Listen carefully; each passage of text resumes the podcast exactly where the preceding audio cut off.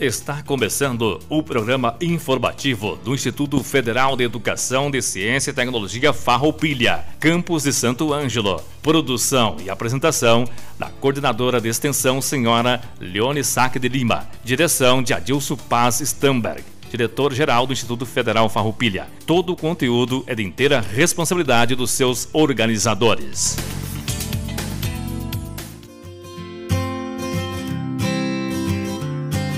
Boa tarde a todos e a todas, especialmente a nossa comunidade acadêmica e seus familiares. Hoje é dia 28 de abril de 2020 e estamos iniciando o programa informativo do Instituto Federal Farroupilha Campo Santo Ângelo, em parceria com a Rádio Com 98.5.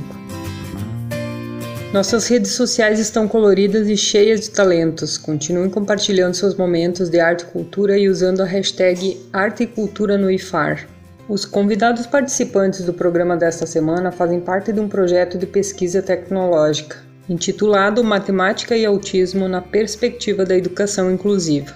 Este projeto teve início em 2016 e aborda o desenvolvimento de um jogo matemático com enfoque em jovens com transtorno de espectro autista, também chamado de autismo. O projeto encontra-se em andamento, sendo desenvolvido no IFAR e interagindo com outras instituições.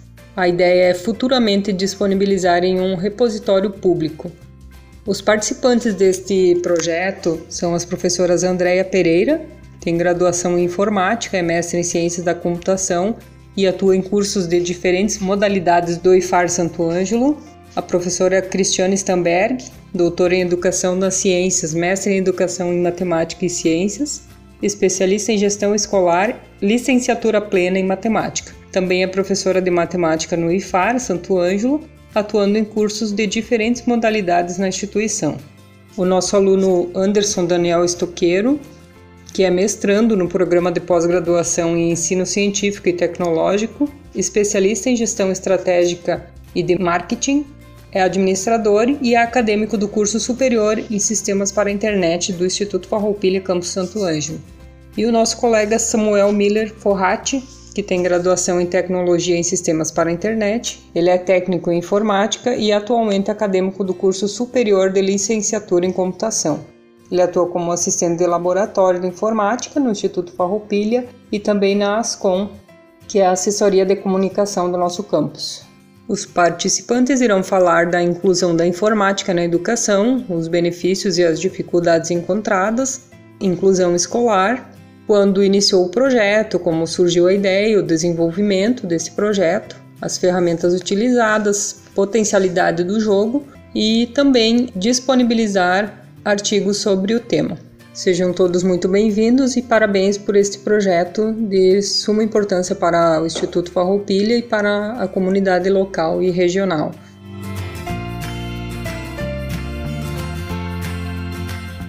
Boa tarde a todos que acompanham o programa. Sou a professora Cristiane, docente da área da matemática do IF Campo Santo Ângelo. Primeiramente, quero agradecer o convite para participar deste informativo. Hoje, o que eu vou abordar diz respeito à inclusão escolar, falando um pouco da participação no projeto Tecnologia, Matemática e Autismo na perspectiva da educação inclusiva e também dando continuidade às falas das colegas Liciara e Cláudia, colocadas no informativo anterior, referente ao mês de conscientização do autismo. Também quero aproveitar a oportunidade para falar de inclusão escolar e a matemática. Sabemos hoje que a inclusão é uma realidade para todas as instituições.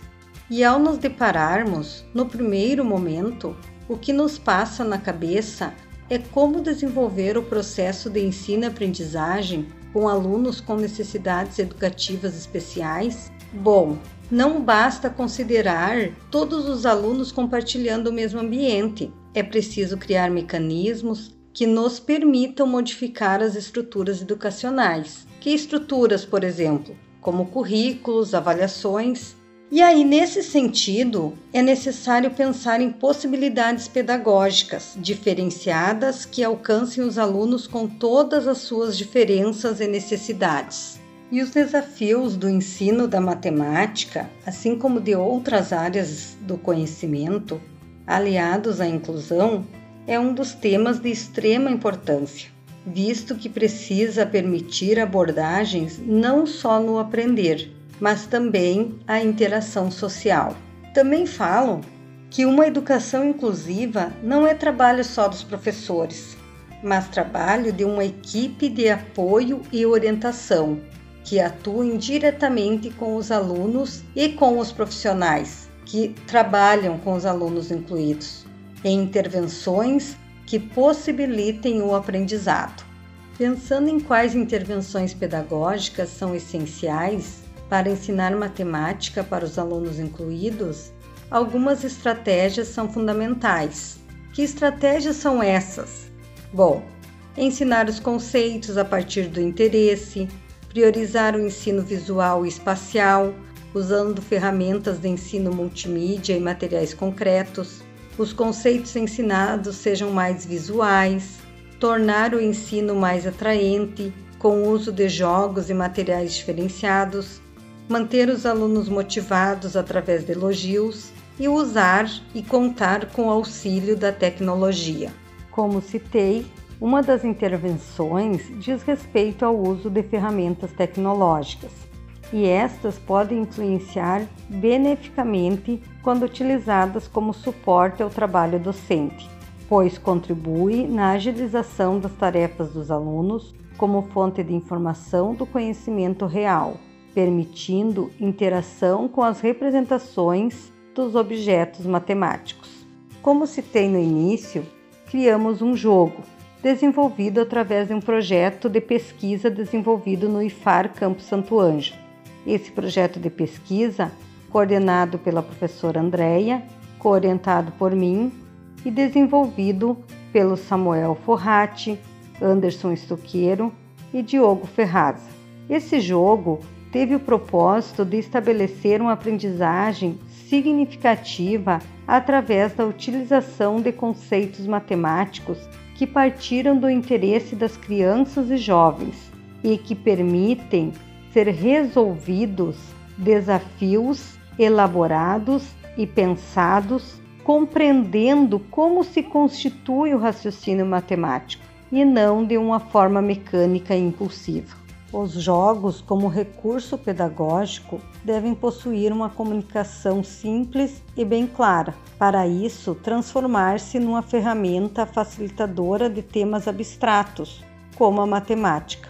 E a inserção desses materiais digitais permite manipulação de objetos matemáticos que podem ser representados por meio de formas dinâmicas, visuais, sonoras e entre outras.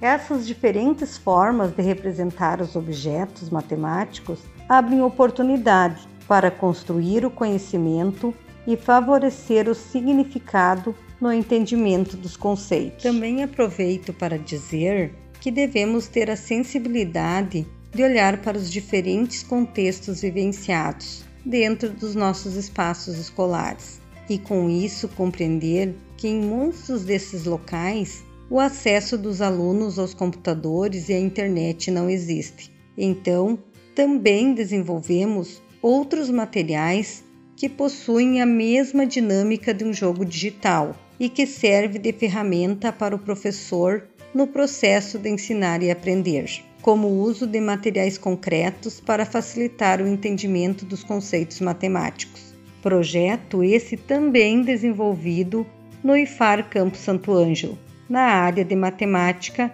em parceria com as demais colegas da área, professora Rosélia, professora Marília e professora Sônia. E para finalizar, coloquei no início dessa fala como lidar com a inclusão dentro das instituições. Tarefa fácil? Provavelmente não é, mas também não impossível. Uma certeza posso ter a partir das diferentes experiências que tenho vivenciado no meu dia a dia. Primeiramente, estar preparada para os desafios.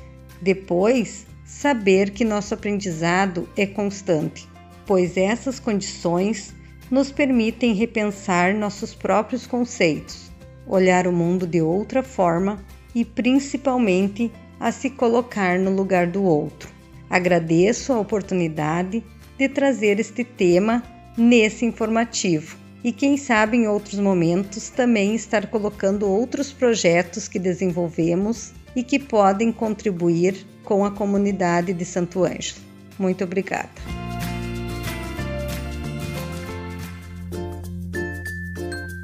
Boa tarde a todos. Eu sou a professora Andréia, docente do IFE, aqui do campus de Santo Ângelo. Eu sou da área de informática e atuo nos cursos superiores e integrados de nível médio.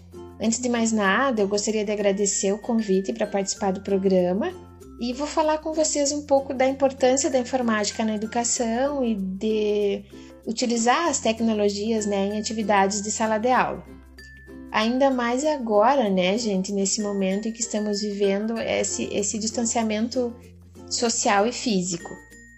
Falar então da importância de nos apropriarmos de tecnologias e entendermos que elas podem ser grandes aliadas no processo de ensino-aprendizagem. Bom, a informática na educação significa a inserção do computador no processo de ensino-aprendizagem. E para que isso aconteça, é necessário então qualificar o professor para que ele possa então realizar esse trabalho. Ele deve ser capaz de adequar então as atividades tradicionais de ensino-aprendizagem em atividades que usam o computador. Mas para que isso aconteça, é, o professor precisa querer aprender a utilizar né, essas tecnologias e a instituição também deve fornecer subsídios para que o professor tenha essa, essa formação. Com o crescimento da internet e toda essa revolução tecnológica, fica muito difícil não utilizar os recursos como aliados em atividades de sala de aula. Tem estudos que comprovam que a, a, internet, por exemplo, ela estimula a criatividade e uma melhor assimilação do conhecimento. É porque a gente sabe que para resolver qualquer dúvida, a gente pode acessar o site de busca e que é como se fosse uma, uma biblioteca mundial. Então, tudo que a gente quiser, a gente pode buscar na internet. As escolas elas já vêm implementando aulas de informática com acesso aos computadores. E com isso, os alunos aprendem a utilizar as ferramentas do computador, que são, por exemplo, os softwares aplicativos, editor de texto, planilha eletrônica, ferramentas de apresentação, utilizar a internet, todos os recursos que ela nos oferece, né? fazer pesquisa, onde e como realizar uh, essas pesquisas. Falando um pouco então de tecnologias, Existem ambientes ou plataformas que as instituições podem utilizar é, e disponibilizar né, para os seus professores, para o seu quadro de trabalho, que oferecem vários recursos. Por exemplo, que vão ajudar, na verdade, o professor a organizar o calendário escolar, a, a sua agenda de provas, uh, os conteúdos online, notas, possibilidade de agendar e receber trabalhos. Então, existem sistemas de gestão específicos para isso. Celulares e tablets, né, que podem ser usados para fazer diversas atividades aí na internet. Hoje, nessa situação que nós estamos vivendo, os celulares, né, os smartphones são grandes é, aliados né, nesse momento. Uh, aulas expositivas em slides, por exemplo, né, podem ser mais atrativas. Então, o professor pode fazer uma aula em slide, ele pode utilizar o quadro como complemento, ele pode utilizar vídeos, ele pode utilizar animações, ele pode colocar esses recursos aí numa apresentação né, de slides para tornar essas, as suas aulas um pouco mais dinâmicas, né, digamos assim. As redes sociais também podem ser usadas como ferramenta de pesquisa em páginas sobre diversas áreas de conhecimento. Se criam grupos em redes sociais onde os alunos podem tirar dúvidas, criar grupos específicos sobre um determinado assunto e dessa forma vai permitir uma, uma interação maior entre os alunos. Então, a gente pode utilizar a ferramenta computador como um, um aliado para essas atividades. Então, por meio das ferramentas tecnológicas, a gente pode tornar as nossas aulas mais atraentes e mais eficazes. Então, por quê? Primeiro, o aluno passa a ser o ator da aprendizagem. Então, o aluno vai utilizar o computador, ele passa a ter, na verdade, mais responsabilidade pela sua própria aprendizagem. O professor, ele passa a ser o mediador nesse processo. O professor, que é peça fundamental no processo de ensino-aprendizagem, ainda que mediada pela tecnologia, ele é fundamental. Ele, ele não tem como ser substituído, porque ele vai guiar, ele vai mediar o aluno nesse processo. E o aluno vai explorar novas possibilidades de aprendizagem, tendo então o professor como seu guia em todo esse percurso de conhecimento. Outro item, ah, os materiais visuais. Então, os materiais visuais da, da internet fazem com que a absorção do conteúdo por parte dos alunos se dê de forma mais precisa. A gente sabe que a maioria das pessoas são visuais, então o uso de imagens né, pode facilitar essa, a memorização e a assimilação do conteúdo que mais que eu posso falar para vocês? A respeito à individualidade. Então, quando o aluno ele está interagindo com o computador, é possível adequar as matérias de acordo com as necessidades pessoais de cada estudante. Então, como isso? Eu vou fazer uma aula e eu vou disponibilizar essa aula no ambiente, por exemplo, eu vou utilizar, eu vou colocar lá os slides, eu vou colocar vídeo, é, na minha aula eu posso utilizar também um programa específico para explicar determinado conteúdo. Então, e o aluno ele vai avançar nessas atividades segundo o conhecimento dele. Ele pode retomar os slides, ele pode retomar o vídeo, ele pode testar a, a, os exercícios nesse programa específico diversas vezes até que ele vá dominando né, esse conteúdo. Então, o controle da, da aprendizagem passa a ser mais do aluno do que do professor.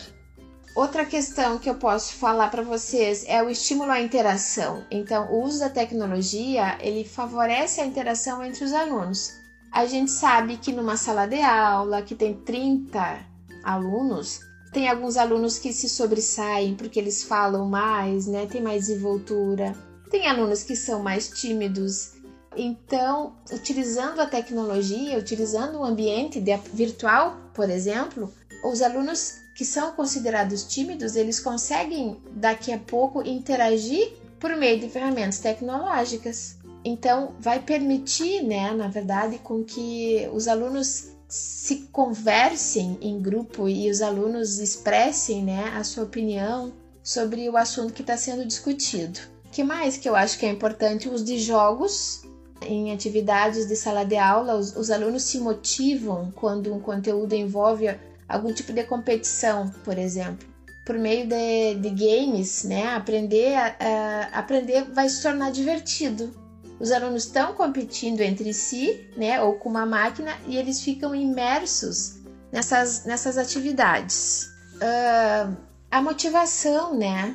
também é um fator bem importante, porque utilizando o computador, utilizando alguma ferramenta tecnológica né, em, em atividade de sala de aula, eu posso tornar os exercícios mais instigantes através de jogos, eu posso tornar as minhas aulas ou os meus exercícios mais desafiadores, né? Então, então tem toda uma, uma gama infinita de de atividades né, e de possibilidades que podem ser utilizadas. E é claro que tem muita coisa na internet, a, a gente deve procurar pesquisar né, é, em boas fontes. E os alunos que vão aprendendo uh, com essas diversas possibilidades né, de, de ferramentas tecnológicas, eles vão se tornando mais independentes, eles vão se interessando mais por essas possibilidades infinitas aí e eles vão se, se tornar, uh, eu, eu diria que livres para explorarem novos recursos. Então, o que, que eu posso dizer para vocês? Que é importante saber que a, a, tecnologia ela não vai resolver todos os problemas da educação. Que nem eu falei no início, eu vejo, né? Eu acho que a gente precisa pensar nas tecnologias como, como uma aliada né, como um complemento para as atividades de sala de aula. Eu acho que ela deve ser cuidadosamente implementada, ela deve ser planejada. E para que isso aconteça, como eu falei no início, ela deve estar presente na formação dos professores, dos educadores e, e os gestores né, das instituições devem é, é, permitir que isso aconteça. Porque a ideia é aumentar o aproveitamento das aulas, né? Devido a essa dificuldade que a gente tem hoje da atenção dessa, dessa nova geração, né? E o acesso à informação está cada vez mais presente aí na, na internet, na rede e, e acessível para todos. Você está ouvindo o programa do Instituto Federal Farroupilha Campos de Santo Ângelo. Aqui na 98.5. Coronavírus. A melhor prevenção é a informação. Contágio Gotículas de saliva que saem da fala, espirro, tosse ou catarro são vetores do coronavírus. Por isso, o contato físico deve ser evitado. O vírus também pode ficar vivo em superfícies por algumas horas. Corrimão, maçaneta, teclado, botões de elevadores, celulares infectados podem potencializar o contágio. Por isso, lavar as mãos corretamente e com frequência é fundamental. Coronavírus. A melhor prevenção é a informação. Uma campanha da agência Rádio Web em parceria com essa emissora. Coronavírus. O que você precisa saber e fazer. Ele é transmitido pela saliva, espirro, tosse ou aperto de mãos. Os sintomas mais comuns são febre e tosse ou dificuldade para respirar. Para se prevenir, lave sempre as mãos com água e sabão ou use álcool em gel 70%. Ao tossir ou espirrar, cubra nariz e boca com lenço ou com o braço, nunca com as mãos. Evite aglomerações. Mantenha os ambientes limpos e ventilados. Não compartilhe objetos de uso pessoal. Evite abraços, beijos e apertos de mãos. Caso apresente os sintomas, ligue 136 ou procure um posto de saúde. Ministério da Saúde, Governo Federal de volta.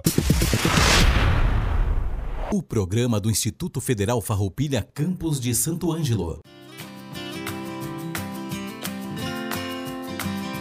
Boa tarde a todos. Eu sou o Anderson Estoqueiro.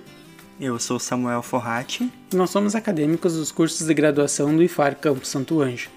Hoje nós vamos fazer um relato sobre a nossa experiência enquanto participantes de um projeto de pesquisa o qual teve por objetivo desenvolver um jogo matemático para jovens com o transtorno do espectro autista. Esse interesse de pesquisa surgiu a partir de uma colega nossa que gostaria de se aprofundar no tema e nos propôs então esse assunto.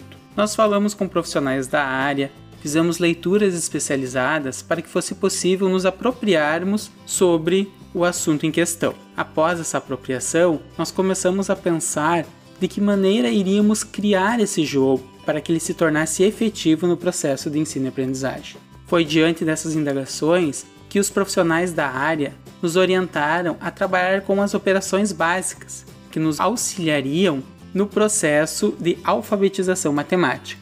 A partir então dessa visão, nós partimos para o próximo passo que o colega Samuel vai nos relatar. Então, nós pesquisamos por jogos matemáticos que trabalhassem com as operações básicas, e a partir disso fizemos testes com esses softwares, identificando os pontos positivos e negativos para que a gente pudesse ter uma base para começar. Também fizemos os testes com alunos de diferentes instituições, onde também podemos identificar outras características, né, com sujeitos com TEA. Identificamos então que os sujeitos com TEA têm interesses por diferentes assuntos, como por exemplo é, brinquedos, animais, personagens. Então nós buscamos trazer no jogo dois personagens, depois possibilitamos que eles pudessem escolher o tema para poderem jogar e se sentir à vontade com o jogo. Outra característica foi que percebemos que o tempo e também músicas atrapalhavam um pouco a, a, concentração, os deixavam nervosos, os deixavam ansiosos. Então, são outras características que decidimos por não incluir no jogo. Complementando o que o colega Samuel estava falando, essa parte da intervenção com os alunos na aplicação de jogos já existentes foi muito importante, porque, conforme ele nos relatou, a gente conseguiu ter uma visão abrangente do que nós poderíamos considerar no nosso jogo e o que, que nós poderíamos descartar. Como ele falou, a questão do tempo deixava as crianças muito agitadas, eles queriam apenas terminar aquele jogo para não deixar o tempo se esgotar, não focando então no processo de aprendizagem. Essa questão dos temas, como o Samuel relatou, ele é relevante por quê? Porque cada criança tem um, uma, digamos assim, um gosto específico por um determinado período. Vamos supor, ah, eu me me interesso nesse momento por aviões. Então tudo que está relacionado a aviões vai me chamar a atenção. Então, como que nós iríamos desenvolver um jogo que visasse atingir um grande número de crianças, sendo que cada uma delas tem gostos diferenciados? Foi a partir desse momento que nós pensamos em desenvolver temas. São quatro temas no nosso jogo, então a gente vai trabalhar com vários tipos de brinquedos, de animais, de frutas e de veículos. Claro que nós sabemos que, mesmo assim, haverão crianças que não se identificarão com esses temas propostos, mas foi uma intenção de tornar ele mais abrangente. Samuel vai também nos relatar como que a gente desenvolveu esse jogo. Então nós optamos por procurar ferramentas tanto gratuitas quanto pagas que pudessem possibilitar o desenvolvimento desse jogo. Acabamos optando no final por um apresentador de slides, por ser uma ferramenta simples e que pudesse ser utilizada por diferentes profissionais, diferentes disciplinas. Então, que ele pudesse ser personalizável. Então, vocês podem se perguntar, tá, mas um apresentador de slides é um, um software muito simples que a gente já utiliza no nosso dia a dia. Sim, mas ele possui também recursos que a gente pode adaptar para criar um jogo. Então, por exemplo, nós pesquisamos por imagens na internet, em repositórios gratuitos e confiáveis, que a gente pudesse adaptar, que a gente pudesse modificar para criar o jogo. Então adaptamos essas imagens em softwares, depois inserimos no apresentador de slides, cuidando também com, a questão do tamanho, para que a apresentação não ficasse pesada. Após, criamos as opções utilizando o recurso de hiperlink, ou seja, aquele recurso onde você pode clicar em um determinado objeto. No nosso caso, nós utilizamos formas para criar as opções. Quando o usuário clicava nessa opção, ele levava a um determinado slide onde estava a resposta correta ou incorreta, certo? E assim fomos criando o jogo entre diferentes níveis, diferentes assuntos, diferentes personagens tanto que a primeira versão contou com mais de 300 telas ou 300 slides, né? Bom, a partir dessa criação, nós fizemos então uma aplicação inicial, né? uma aplicação beta inicial, onde a gente pode constatar alguns elementos que precisariam ser alterados, como por exemplo a necessidade de ter áudios no, em alguns slides com explicações, porque nem todas as crianças tinham a habilidade da leitura bem desenvolvida. Outra questão que o nosso jogo contemplava, que os demais, quando testamos, não contemplavam: trazer conceitos matemáticos, não simplesmente fazer a soma, mas explicar o porquê da soma, o que, que isso significa. Então, são elementos que acabam diferenciando o nosso jogo e trazendo um caráter mais pedagógico. Né? A partir dessa primeira aplicação, a gente conseguiu visualizar a boa aceitação né, das crianças, tanto em relação aos temas quanto às propostas percebemos também a necessidade de utilizar materiais concretos no processo né, de desenvolvimento do jogo. Então nós trabalhamos com lápis de cor, palitos de picolé, onde as crianças poderiam ao mesmo tempo manusear e resolver então os desafios propostos. Essa foi a nossa primeira aplicação. O projeto ele ainda está em desenvolvimento, mas até o momento a gente já colhe frutos dessa pesquisa. A gente já conseguiu visualizar a efetividade e aceitação por parte dos jovens, né, alvo desse estudo. Outra coisa que nós achamos muito significativo é destacar a importância de ferramentas tecnológicas simples, como por exemplo o apresentador de slides. Muitas vezes os professores não têm essa visão de que algo simples possa modificar o seu jeito de ensinar, né, que possa melhorar. Então, como nós montamos um jogo com um apresentador de slides, qualquer professor, qualquer profissional da área pode adaptar essa ferramenta também para suas atividades diárias. Samuel agora vai falar para vocês onde que vocês podem ter mais informações sobre o nosso projeto.